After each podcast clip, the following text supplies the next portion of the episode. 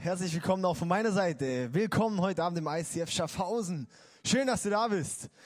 Du hast dich auch vor wie so ein Glühwürmchen hier, das gerade so gegen Baum fliegt, so allein sind hier, ja.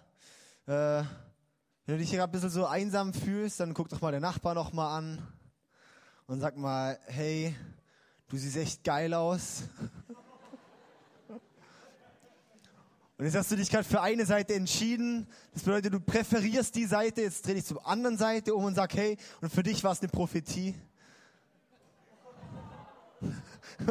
okay. Wonderful. Hey, einfach schön, dass ihr da seid. Mich freut's. Herzlich willkommen.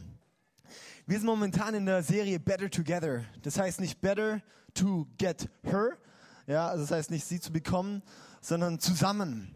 Ja, in der Serie geht's um Gemeinschaft und heute ist das Thema, was baut Beziehungen auf und was zerstört sie. Beziehungen, das ist ein Thema, das brennt uns unter Nägeln. Ja, uns treibt das andere Geschlecht an. Ja, so Beziehung, ja, bin ich attraktiv, bin ich beliebt. Ja, ähm, wenn man in einer Beziehung ist, dann ähm, ja, fragt man sich da, okay, wie kann man vielleicht Krisen vermeiden? Wie kann man gucken, dass die Beziehung weiterläuft? Ähm, sonst natürlich äh, auch jetzt nicht in der Beziehung direkt, sondern einfach so Freundschaften. Fragt man sich, hey, ähm, ja, was muss ich machen, dass die Menschen mich mögen, dass ich Freunde bekomme, dass man einfach auch Freundschaften aufrechterhalten kann, dass es einfach weitergeht. Ja, das sind so Fragen, die beschäftigen uns ganz, ganz viel. Aber die Sache ist, wir hatten jetzt nie ein Fach Beziehungen bauen in der Schule.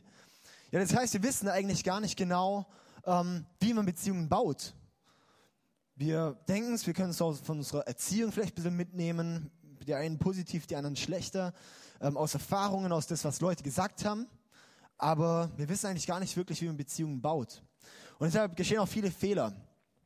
Und ähm, heute das Thema, das ähm, hat mich die letzten zwei Wochen selber sehr stark bewegt und ähm, war ein sehr herausforderndes Thema. Also das Thema, was baut Beziehungen, was zerstört sie. Ähm, das war für mich die letzten Wochen aktueller als je zuvor und ähm, einfach herausfordernd. Und ich war auch die Woche, echt Freitag, noch am Punkt, wo ich gesagt habe, ey, Gott, wie soll ich über das Thema reden? Das ist so eine Herausforderung momentan für mich, ja, Menschen zu vergeben, wo ich eigentlich aus mir raus nicht kann ja, einen eigenen Stolz zu überwinden und so gewisse Punkte. Und dann habe ich gesagt, okay, jetzt lese ich mal mein Predigtskript durch, was ich da den Menschen irgendwie sagen will und habe gemerkt, okay, ich will es einfach selber auf mich auch anwenden. Und habe dann in der Zeit so gemerkt, jetzt echt Freitag, Samstag und heute Morgen war auch echt nochmal so eine, so eine heilsame Zeit irgendwie für mich, wo ich, wo ich so gesagt habe, okay Gott, und ich gib's dir, ich gebe dir einfach jetzt das ab, was, was mich gerade so beschäftigt. Und ähm, Gott hat wie ein, ist echt wie so ein Mind-Change bei mir gemacht und das ist einfach genial. Deshalb freue ich mich, dass ich heute auch hier stehen kann und von Herzen reden kann. Lass uns doch gar noch am Anfang beten, oder? Ja, das ist immer Chefsache. Jesus, ich danke dir, dass du da bist und ich danke dir einfach, dass du der Chef bist und dass du eine Beziehung mit uns haben willst und dass du dich auch freust, wenn wir gute Beziehungen haben.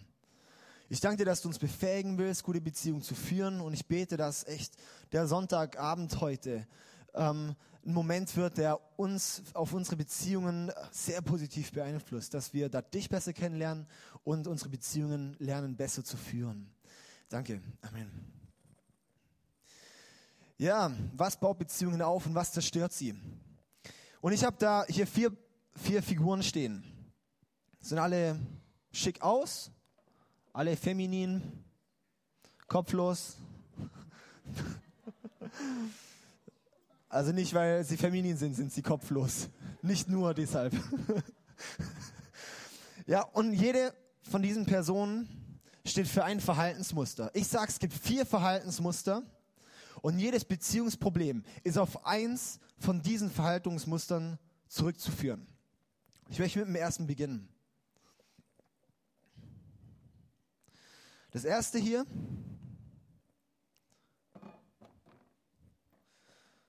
ist Selbstsucht. Selbstsucht ist der, Beziehungskiller Nummer eins. Denn wenn du selbstsüchtig bist, kapselst du dich automatisch von Gemeinschaft ab und kümmerst dich um dich selbst. Selbstsucht ist der Antrieb für Kriege. Ein Diktator sagt, oh, ich will, was du hast und hol's mir und es ist Selbstsucht. Ja. Ähm, Scheidungen passieren hauptsächlich aus Selbstsucht. Diskussionen, Konflikte und so weiter passieren hauptsächlich ähm, wegen Selbstsucht.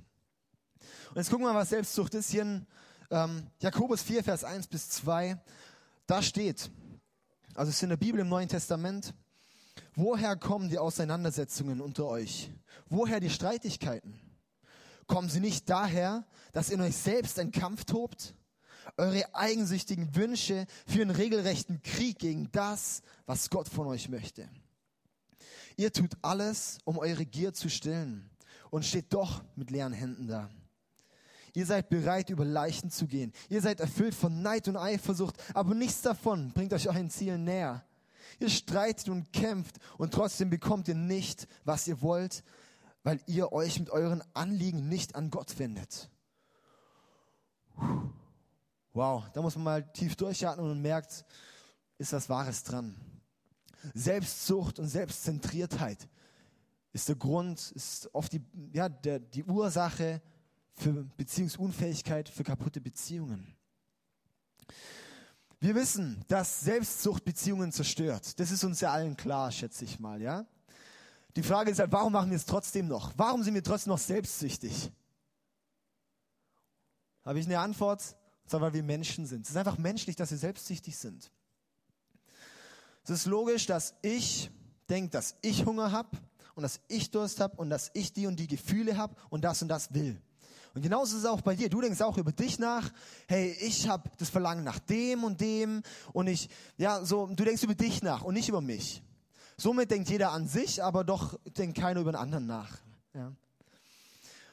Und die Sache ist, unsere Kultur, die fördert das ganze System auch noch. Das ist mal so die, so die Selbstzucht ist einmal so das, was, was normal in uns Menschen ist, aber die Kultur, gucken wir zum Beispiel die Werbung an, die pusht es noch mehr, dass einfach total noch viel ungesunder wird. Zum Beispiel eine Werbung, die sagt dir, du brauchst das und das, du brauchst hier ein, keine Ahnung, da stehe ich als Mann manchmal da und denkst so, hey, jetzt kaufe ich mir auch gleich ein paar Damenbinden, wenn ich mich gleich so frei fühle, wie es in den Werbeclips da immer zeigt, ja? Hey, ja, Werbung, das verursacht eine Selbstzucht in uns, dass ich denke, oh, ich brauche alles und es geht um mich und mich und mich, aber nicht um die anderen. Jetzt ist mal, als vielleicht ein bisschen krasses Beispiel, aber auf eine Beziehung zwischen zwei Personen bezogen. Wenn du eine Person siehst, also wenn du in einer Beziehung bist und dann eine andere Person siehst, der attraktiv ist, und dann fängst du mit der zu flirten, das ist Selbstsucht. Es geht nur um dich und nicht mehr um die Beziehung mit dir und deinem Partner. Wenn du fremd gehst, wenn du mit jemand anders rummachst, das ist Selbstsucht. Es geht nur um dich selbst und nicht um die Beziehung mit dieser Person, mit deiner, mit deiner Beziehungsperson. Wenn du dir Pornos reinziehst, das ist Selbstsucht. Es kümmert dich nur um dich selbst, was deine Bedürfnisse sind, was du brauchst und dir ist scheißegal, um es jetzt mal auf, auf ganz gewähltem Deutsch auszudrücken, was, wie es deinem Partner geht oder wie das deinen Partner betrifft. Es ist ganz selbstsüchtig. Und hier in der, in der Bibel, da gibt's die, die Stelle in der Bergpredigt, wo Jesus sagt, wenn dein Auge dich versucht, dann reiß es aus. Und wenn deine Hand dich verführt, dann hau sie ab. Und das liest man und sagt so, okay, das können wir jetzt aber nicht wörtlich nehmen. Und ich sage, doch, das können wir schon wörtlich nehmen. Das hat er jetzt nicht gesagt, ja? Doch, genau. Und zwar, es gibt auch schon Schritte vorher. Man kann schon, schon vorher was cutten. Man muss nicht sein Auge rausreißen und die Hand abhauen. Es gibt auch schon Wege vorher. Zum Beispiel, wenn du merkst, da bei der Arbeit ist eine Frau oder ein Mann, du bist so, so, so, bist so ange er zieht dich so an.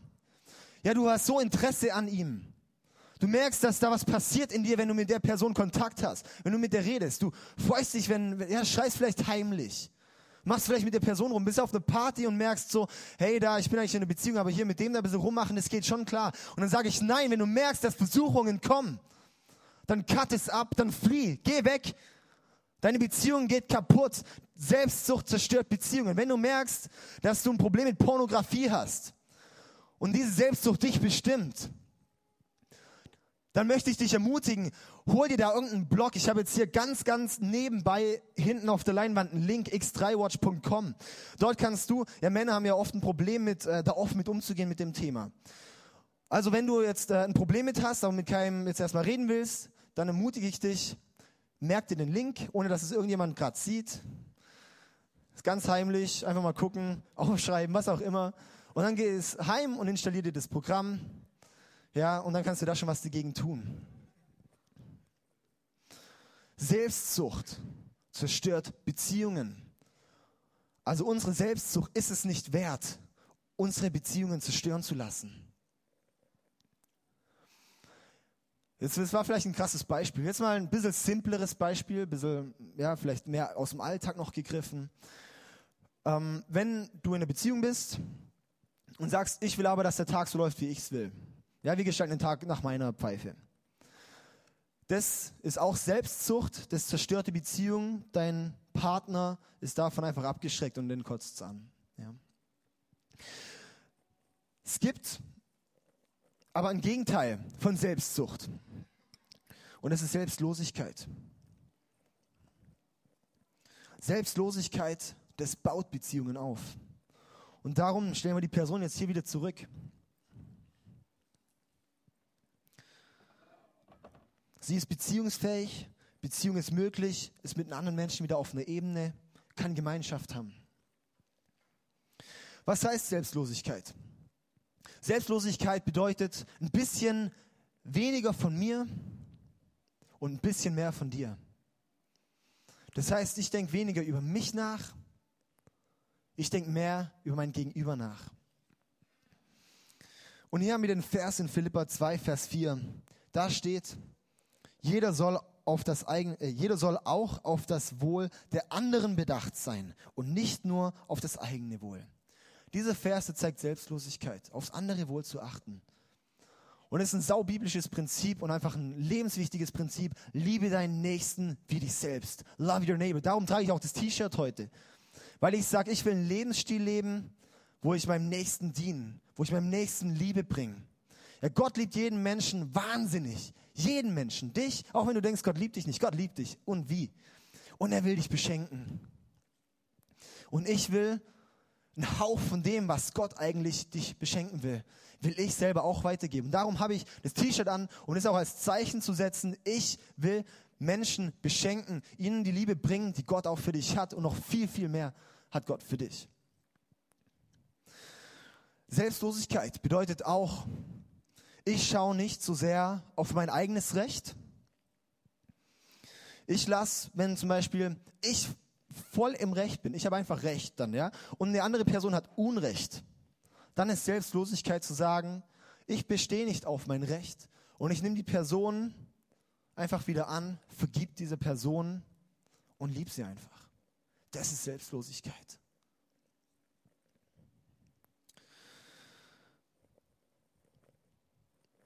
Und wenn du dich jetzt fragst, wie kann ich Selbstlosigkeit üben, dann möchte ich dir zwei Tipps geben. Der erste ist, bitte Gott darum, dass er das in dir erweckt.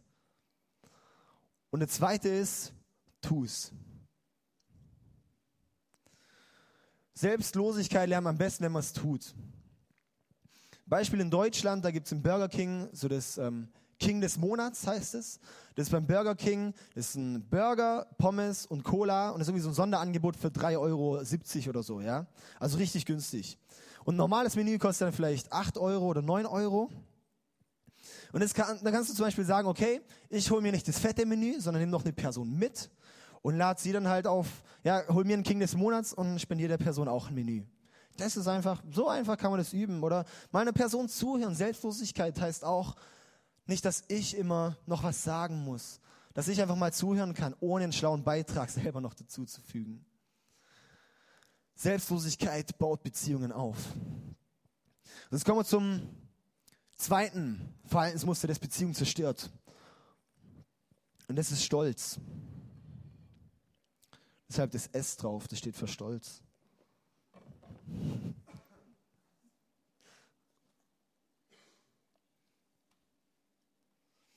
Stolz zerstört Beziehungen.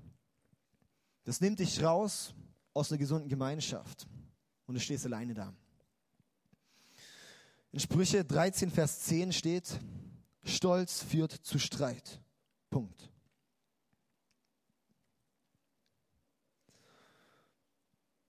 Dann fragst du dich, okay, ähm, gut, ich bin jetzt nicht so stolz. Und dann sage ich, wenn du Menschen kritisierst, wenn du immer so ein bisschen noch was hinzuzufügen hast, was die noch machen kann, wenn du dich ja, niederlässt auf Menschen oder wenn du herabschaust auf Menschen, wenn du ähm, ja, vielleicht zu perfektionistisch mit anderen Menschen bist, wenn du dich vergleichst, wenn du so sagst, oh, der hat ein, aber ein viel geileres Auto als ich oder der sieht besser aus oder ja, so verschiedene Sachen, wenn du vergleichst. Oder wenn du dich nicht traust, dich selbst wirklich zu öffnen, wenn du eigentlich eine Maske trägst und dein Inneres nicht wirklich zum Vorschein kommen kann, wenn du irgendjemanden vorspielst, der du eigentlich nicht wirklich bist, dann bist du stolz dann hast du einen Stolz und Stolz tötet Beziehungen.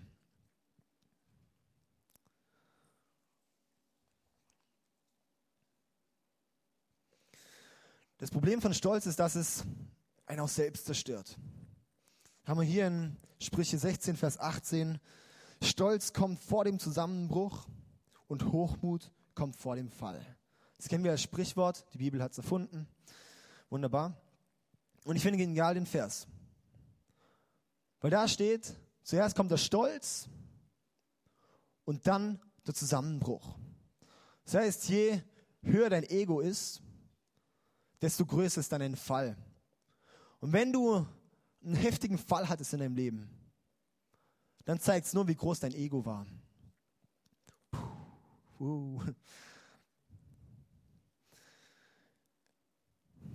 Stolz, das macht beziehungsunfähig macht Beziehungen kaputt, weil du kannst dich nicht entschuldigen.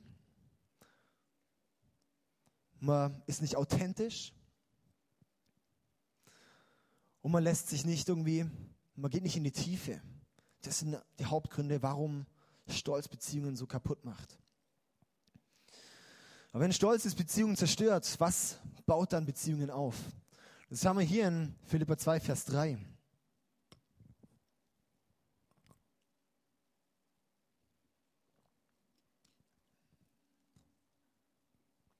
Rechthaberei und Überheblichkeit dürfen keinen Platz bei euch haben. Vielmehr sollt ihr demütig genug sein, von euren Geschwistern höher zu denken als von euch selbst. Das bedeutet, Demut baut Beziehungen. Drehen wir den Spieß um. Demut baut Beziehungen.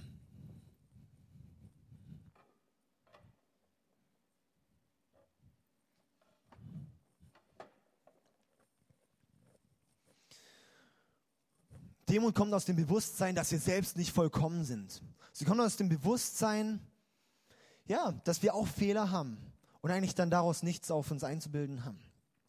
Demut ist nicht Demütigung, also es ist nicht, oh, ich bin so scheiße und du bist so geil. Und es ist auch nicht, äh, ja, so, eine, so die falsche Demut, so mit, ey, meine Demut ist so krass, ja, ähm, die solltest du besser auch haben, so eine Demut wie ich. Das ist auch keine Demut, okay? Demut, das ist ein gesundes Verhältnis zu sich selbst und den anderen höher zu achten oder hoch zu achten, wertzuschätzen und aufzuwerten. Das ist Demut. Und jetzt fragen wir uns natürlich auch wieder, wie kann ich in Demut wachsen? Und zwar, ähm, will ich es so veranschaulichen, wenn du um lustigen Haufen rum, wenn du in, bei lustigen Leuten bist oder um eine lustige Person rum, dann bist du auch die ganze Zeit nur am Lachen. Wenn du um eine Person rum bist, die heult, dann wirst du auch emotional und denkst so, okay, jetzt werde ich auch traurig und fang vielleicht auch an zu weinen. Und wenn du Demut lernen willst, dann sei um Jesus rum. Und warum? Jesus ist Gott, aber wurde Mensch. Das ist demütig. Jesus ist Gott und will eine Beziehung mit dir. Das ist demütig. Sich selbst down zu graden und dich abzugraden. Das ist Gott, das ist Demut. Also wenn du Zeit mit Jesus verbringst, dann wächst deine Demut.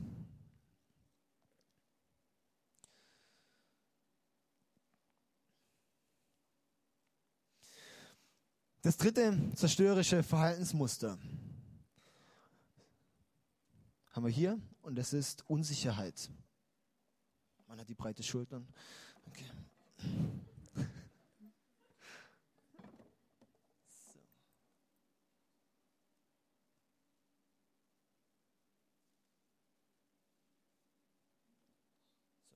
Unsicherheit. Unsicherheit zerstört Beziehungen. Wer hätte es gedacht? Sprüche 29, Vers 25 steht, die Menschen zu fürchten ist eine gefährliche Falle. Wer aber auf den Herrn vertraut, lebt unter seinem Schutz. Ich will es so veranschaulichen. Wenn du dir unsicher über dich selbst bist, dann denkst du darüber nach, was andere über dich denken. Und indem du denkst, was andere über dich denken, können sie dich lenken. Sie können dich steuern. Und aus dieser Unsicherheit raus, weil du von anderen gedacht wirst, ist Intimität unmöglich. Also Unsicherheit verhindert Intimität. Und Intimität meine ich jetzt nicht Sexualität, das ist was anderes. Intimität ist eine aufrichtige, tiefe Offenheit und Freundschaft und Beziehung. Das ist Intimität.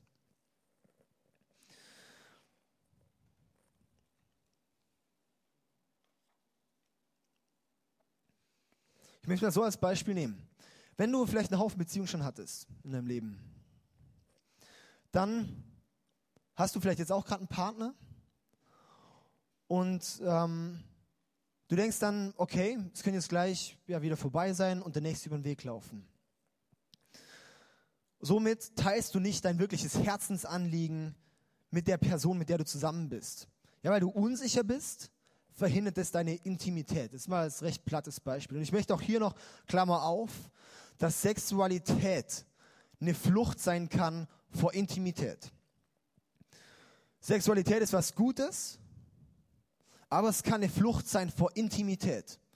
Indem du dich aufs Äußere so sehr konzentrierst, musst du nicht an dein Inneres gehen. Ja? Sexualität kann eine Flucht sein vor Intimität. Das heißt, schau, dass du persönlich wirklich intim werden kannst. Und unsere Unsicherheit, die kommt von zwei großen Ängsten. Und die erste Angst ist die Angst der Enthüllung. Angst vor Enthüllung haben wir Menschen. Wir haben Angst, dass jemand plötzlich rausfindet, was die tiefen Bedürfnisse in uns drin sind. Wir haben Angst, dass jemand rausfindet, was die tiefen Verletzungen sind, die in uns drin sind. Dass jemand rausfindet, was die dunklen Seiten bei uns sind, was wir nachts zu Hause machen, was in uns vorgeht, wenn keiner weiß, was wir gerade denken. Dass keiner rausfindet, was wir tun würden, wenn keiner da wäre.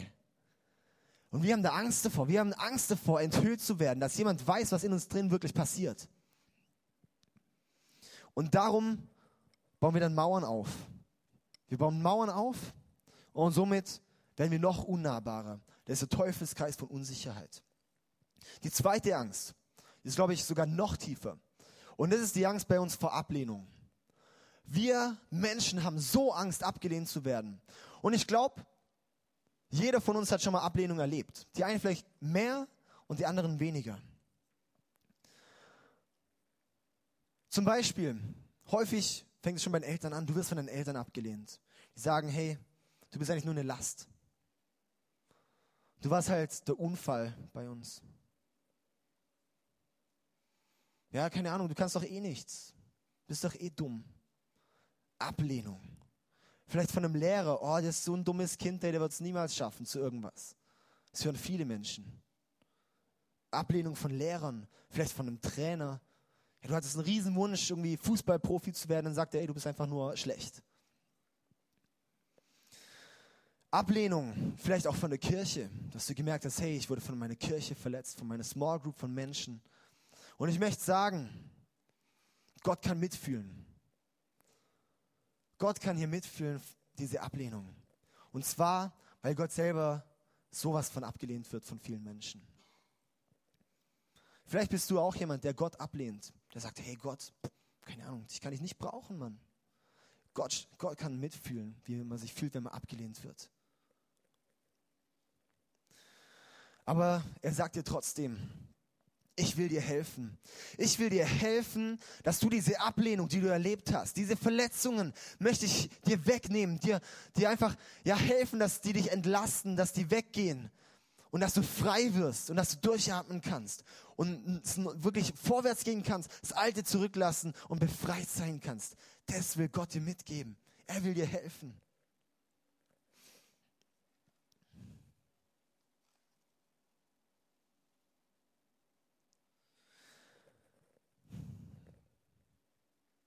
Wenn diese Unsicherheit unsere Beziehungen zerstört,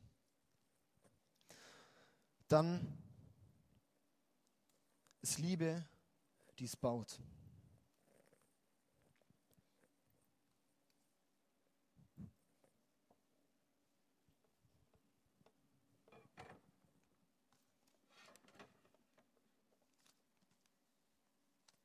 Da darf ich nicht hinfassen. Spaß. So, ah ja, hängt ein bisschen schief, aber so ist es halt. Ja. Liebe baut Beziehungen, das wissen wir. In 1. Johannes 4, Vers 18 steht, wo die Liebe regiert, hat die Angst keinen Platz. Gottes vollkommene Liebe vertreibt jede Angst. Angst hat man nämlich dann, wenn man mit einer Strafe rechnen muss. Wer sich also noch fürchtet, bei dem ist die Liebe noch nicht zum vollen Durchbruch gekommen. Wo die Liebe regiert, hat die Angst keinen Platz. Wenn du Liebe in deinem Leben Raum gibst, dann geht die Angst weg. Und ich komme jetzt zum nächsten Vers, beziehungsweise es sind die Verse vorher, vor dieser Stelle hier in 1. Johannes 4, Vers 15. Und dort steht, äh, 15 bis 17, wenn sich jemand zu Jesus als dem Sohn Gottes bekennt, lebt Gott in ihm und er lebt in Gott. Und noch etwas gibt uns die Gewissheit, mit Gott verbunden zu sein. Wir haben erkannt, dass Gott uns liebt und haben dieser Liebe unser ganzes Vertrauen geschenkt. Und hier, Gott ist Liebe. Gott ist Liebe. Und wer sich von der Liebe bestimmen lässt, lebt in Gott und Gott lebt in ihm. Wenn das bei euch der Fall ist, hat uns die Liebe von Grund auf erneuert.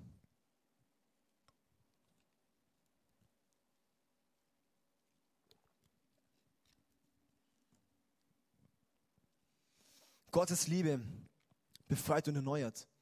Wenn Gott Liebe ist und die Angst gehen muss, wenn Liebe kommt, das bedeutet, wenn ich Gott in mein Leben lasse, dann muss die Angst gehen, dann wird die Angst gehen. Und das ist genau das, was Jesus dir sagen will. Er sagt, ich will in dein Leben und dich mit Liebe füllen, weil ich bin Liebe. Und dir deine Ängste, deine Unsicherheiten, deine Ablehnung, deine negativen Erfahrungen wegnehmen. Das ist das, was Gott dir mitzuteilen hat.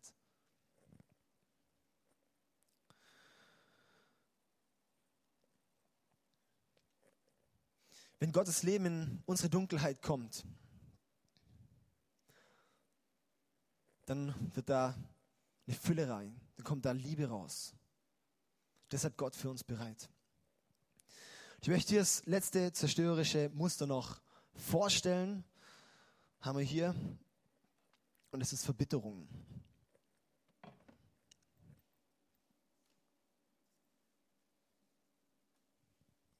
Verbitterung zerstört, äh, zerstört Beziehungen.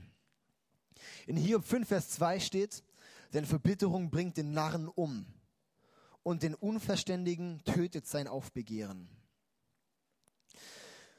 Jeder von uns wurde verletzt. Jeder von uns hat irgendwo Verletzungen in der Vergangenheit erlebt. Aber dann ist die Frage, wie gehen wir mit diesen Verletzungen um, die wir haben? Gehen wir positiv mit um oder gehen wir negativ damit um? Negativ damit umgehen bedeutet, ich verbittere. Das heißt, als Beispiel, ähm, einfach mal aus der Praxis so gegriffen, ja. Ähm, du bist in einer Beziehung und du machst ab, hey, um die und die Uhrzeit telefonieren wir. Und dann wird diese Person sich eine halbe Stunde oder Stunde einfach nicht zurückmelden Und dann regt es dich schon total auf. Und dann passiert es kurz drauf nochmal, so zwei Tage später oder keine Ahnung. Ja, so einfach später nochmal. Und du regst dich dann so darüber auf, dass diese Person wieder sich nicht gemeldet hat. Und somit baust du in dir einen Groll auf. Das staut sich so in dir an und du, du verbitterst, du wirst langsam so, jetzt so eine versteinerte Wut, so ein, so, es steigert sich immer mehr und immer mehr und du kochst irgendwann und musst die Person nur einmal Hallo sagen und du rastest komplett aus. Das ist jetzt vielleicht auch ein bisschen extrem hochgespitzt, aber das ist Verbitterung.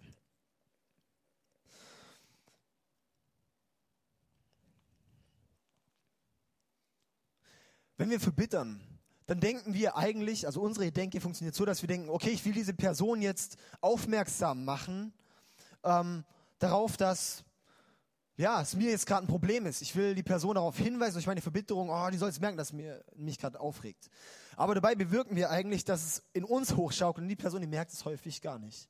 Die Person merkt es oft gar nicht, dass, dass wir verbittert sind. Und das regt uns dann noch mehr auf. Und ich sage, Verbitterung ist so ähnlich, wie wenn du eine Pistole dir ransetzt und dich selber abschießt, dass du einen anderen mit einem Rückschlag triffst. Du verlässt dich selber viel mehr als die andere Person. Das ist Verbitterung. Und wenn wir verbittern, dann passieren zwei Sachen. Und erstens, wir denken einfach nicht mehr logisch. Wir machen dann irgendwas, was wir sonst nicht machen würden. Und zweitens, wir zerstören uns selbst. Also Verbitterung ist einfach nur dumm. Leider tun wir es so oft. Aber dann ist das Gegenteil von Verbitterung Vergebung.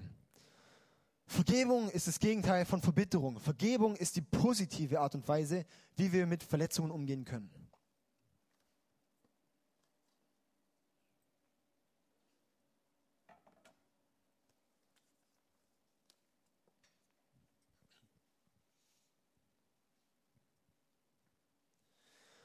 Hey, wenn du willst, dass deine Beziehung glückt, oh man, dann brauchen wir eine riesen Portion Vergebung, mein lieber Schwan, hey. Ja, man muss dann immer wieder vergeben und immer wieder vergeben. Ja, hey, das kommt ein, ja, es ist, man braucht einen Tank Vergebung. Das geht einfach nicht anders. In Kolosser 3, Vers 13 steht, geht nachsinnig miteinander um und vergebt einander. Wenn einer dem anderen etwas vorzuwerfen hat, Genauso wie der Herr euch vergeben hat, sollt auch ihr einander vergeben. Es gibt drei Gründe, warum wir vergeben sollen. Der erste Grund ist, Verbitterung zerstört uns selber. Also wenn wir vergeben, hey, es ist einfach gut für uns. Ja, es ist zum eigenen Nutzen, dass wir vergeben. Zweitens, Gott hat uns vergeben. Gott hat dir und mir alles vergeben, was wir je getan haben, was wir tun und was wir tun werden. Alle Fehler hat Gott vergeben und sagt, ja, ist okay, ich vergebe dir einfach. Und dann ist es einfach bei uns auch dran, dass wir sagen, okay, und ich vergebe dann auch. Wenn mir tausendfach vergeben wurde, kann ich wenigstens auch einmal vergeben. Zweiter Grund also, weil Gott uns vergeben hat. Der dritte Grund, warum wir vergeben sollen. Ja, Faden verloren, okay. Der dritte Grund, warum wir vergeben sollen, ist, weil wir in unserem, Le äh, in unserem Leben auch mal wieder Vergebung brauchen werden. Ja, es ist ja nicht, dass ich jetzt ab heute keine Vergebung mehr brauche, sondern ich brauche vielleicht morgen schon wieder von der nächsten Person auch wieder Vergebung. Das heißt, weil ich auch wieder Vergebung brauche, will ich jetzt vergeben. Und ich möchte mal kurz sagen, Vergebung ist nicht, hey, okay, das passt schon, ist okay. Nee, es passt nämlich nicht, weil es hat wehgetan. Vergebung ist nicht, hey, ich komme schon klar. Nee, das stimmt nicht, weil du kommst gerade nicht klar. Vergebung ist nicht, die Person zu rechtfertigen und zu sagen, hey, war nicht deine Sache. Es war diese Person ihre Sache. Aber Vergebung ist, einen Schmerz loszulassen, hinter sich zu lassen. Und dann auf dieses Recht, auf Gleichstand, ja, dass ich jetzt noch eine auswischen darf, auf dieses Recht zu verzichten. Das ist Vergebung.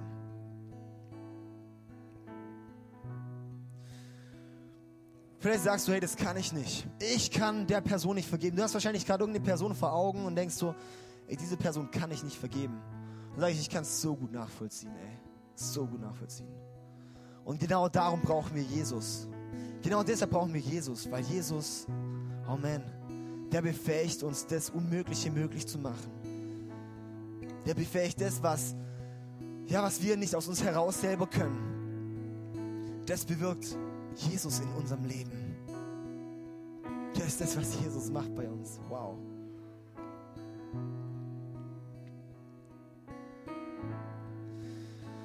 Hey, du bist heute hier, weil Gott dir einfach sagen will, ich will was Neues in dich reinpflanzen. Ich will aus deiner Wüste, in der du gerade bist, will ich eine Oase machen. Ich will da was Gutes draus machen. Ich will dir helfen, dass du vergeben kannst.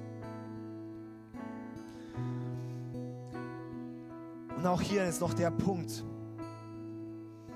Wenn du eine Beziehung mit Jesus hast, das befähigt dich, auch in deinem Leben seine oder diese Beziehungsprinzipien anzuwenden. Das heißt, Gott ist selbstlos. Er liebt dich. Ihm geht es einfach um dich. Ihm geht es nicht um sich. Gott geht es um dich. Er will dich. Er liebt dich. Gott ist sowas und demütig. Er wird Mensch. Er hängt mit uns Sündern ab, mit uns, die Fehler in sich haben. Hängt Gott ab, der einfach perfekt ist. Das ist Demut. Und er sagt auch noch, ich will eine Beziehung mit dir haben. Ich will eine Beziehung mit dir haben als Gott. Hey Leute, das ist Demut. Wow. Jesus ist Liebe. Jesus liebt dich einfach. Bedingungslos. Einfach so sehr liebt dich Gott. Wenn du sagst, ich mache irgendwas, dass Gott mich nicht mehr liebt, das geht nicht, weil Gott liebt dich. Oh man. Und Gottes Vergebung, weil er sagt, alles, was du je getan hast in deinem Leben, alles, was du tust und alles, was du tun wirst, vergebe ich dir. Und ich werf's hinter mich. Ich schaue nicht zurück, ich schaue vorwärts. Ich vergebe dir. Er wirft's weg. Er will dir diese Last wegnehmen. Das ist Gott. Ja, und ich sag dir, wenn du eine Beziehung mit Gott hast, dann erlebst du diese Prinzipien von Gott in deinem Leben persönlich. Und du erlebst dann, wie diese Prinzipien plötzlich, weil du es ja beim Chef persönlich siehst, erlebst du dann, dass diese Prinzipien auch Teil von deinem Leben werden können. Dann erlebst du, wenn du eine Beziehung mit Jesus hast, dass du plötzlich selbstlos werden kannst. Du merkst, dass plötzlich ein Stolz wegbricht, weil Gott dich mit Selbstlosigkeit füllt, äh, mit, mit Demut füllt. Du merkst plötzlich, dass du fähig bist zu lieben und deine Unsicherheiten weggehen und einfach du mit Liebe gefüllt wirst. Und du erlebst die Fähigkeit zu vergeben, wo du denkst, ich kann nicht vergeben. Das hat Gott bereit für dich. Und Gott freut sich einfach über dich und sagt, ich will eine Beziehung mit dir haben. Und ihm geht es einfach um dich. Er will die Beziehung mit dir haben. Und als Bonus kriegst du das noch dazu, dass es auf deine ganzen anderen Beziehungen auch noch übertragen wird. Hey, und es ist so genial. Und ich durfte es einfach jetzt auch, ich will es einfach jetzt noch mal so schließen. Ich durfte es diese Woche erleben, wo ich gesagt habe, ich schaffe das nicht, Gott. Habe ich gemerkt, okay, und Gott hat mir jetzt diese Kraft gegeben, die nicht aus mir selber kam, sondern die kam von Gott. Gott hat mich befähigt zu vergeben, meinen Stolz zu überwinden, auch Demut zu zeigen und die andere Person wertzuschätzen. Und vor ein paar Tagen hatte ich einfach noch gedacht, hey, das geht nicht, ich krieg das nicht hin. Und Gott hat es möglich gemacht und ich bin einfach so dankbar für. Und es ist dir auch möglich. Die Band wird jetzt das Lied spielen. Come to Jesus. Komm zu Jesus. Ich möchte dich einladen, dass du jetzt während dem Lied so vor Jesus trittst. Und einfach mal abcheckst, hey, ist da was dran, dass ich eine Beziehung mit ihm führen kann? Will ich mich auf diese Beziehung vielleicht einlassen? Gott freut sich drüber. Ich komme dann nachher nochmal und bete noch mit uns.